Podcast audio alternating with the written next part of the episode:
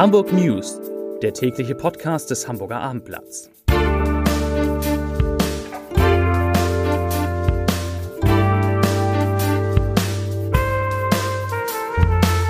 Herzlich willkommen. Mein Name ist Lars Heider und heute geht es um die Zahl der positiven Corona-Tests, die in Hamburg wahrscheinlich so groß ist wie noch nie seit dem Beginn der Pandemie. Weitere Themen. Die Nachfrage nach Eigentumswohnungen geht in Hamburg stark zurück.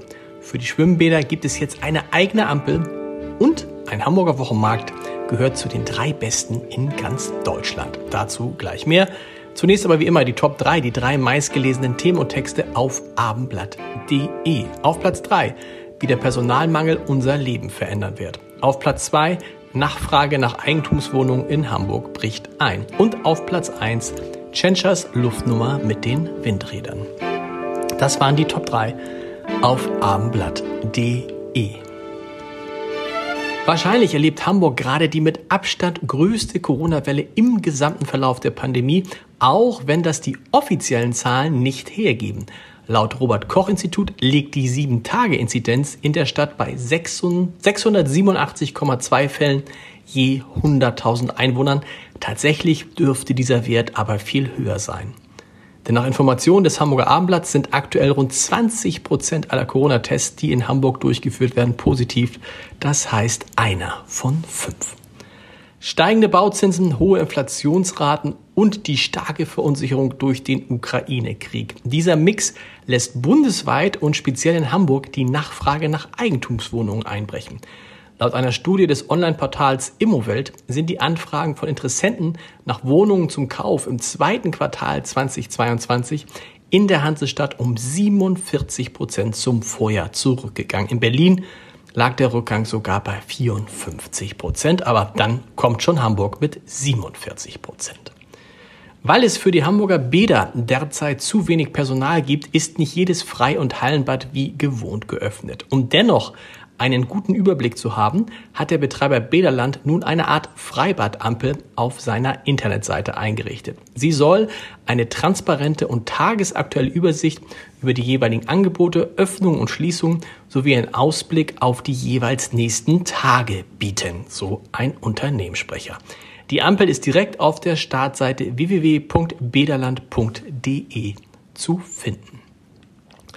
Die Verbraucherzentrale Hamburg warnt vor einer neuen kriminellen Masche am Telefon. Die Betrüger würden sich als Mitarbeiterinnen und Mitarbeiter der Hamburger Sparkasse, kurz HASPA, ausgeben und informierten die Angerufenen über eine angeblich auffällige Buchung auf deren Konten. Gleichzeitig böten die Betrüger an, die Buchung zu stoppen.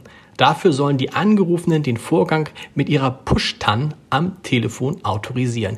Erst mit der Push-TAN ist es den Betrügern dann möglich, die angeblich auffällige Buchung tatsächlich vom Konto der Angerufenen zu überweisen.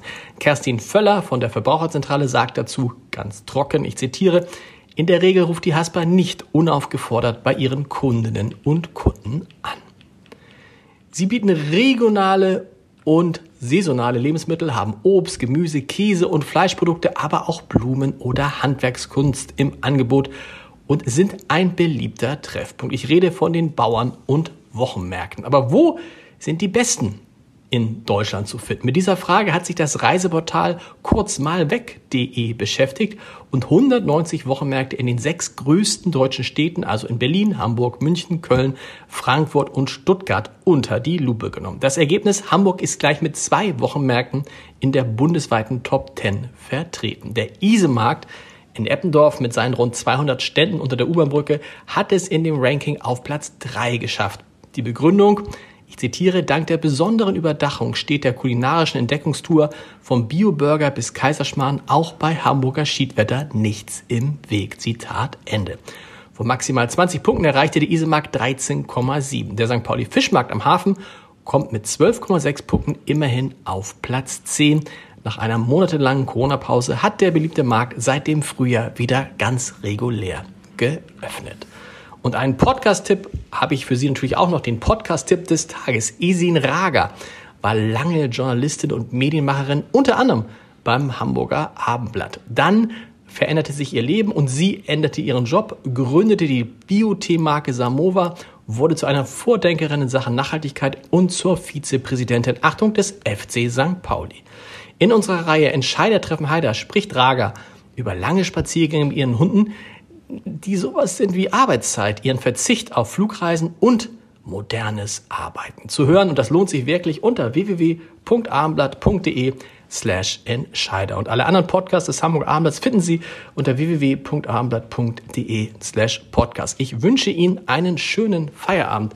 Die Hamburg News, die neuen, die bis morgen wieder um 17 Uhr. Bis dahin. Tschüss.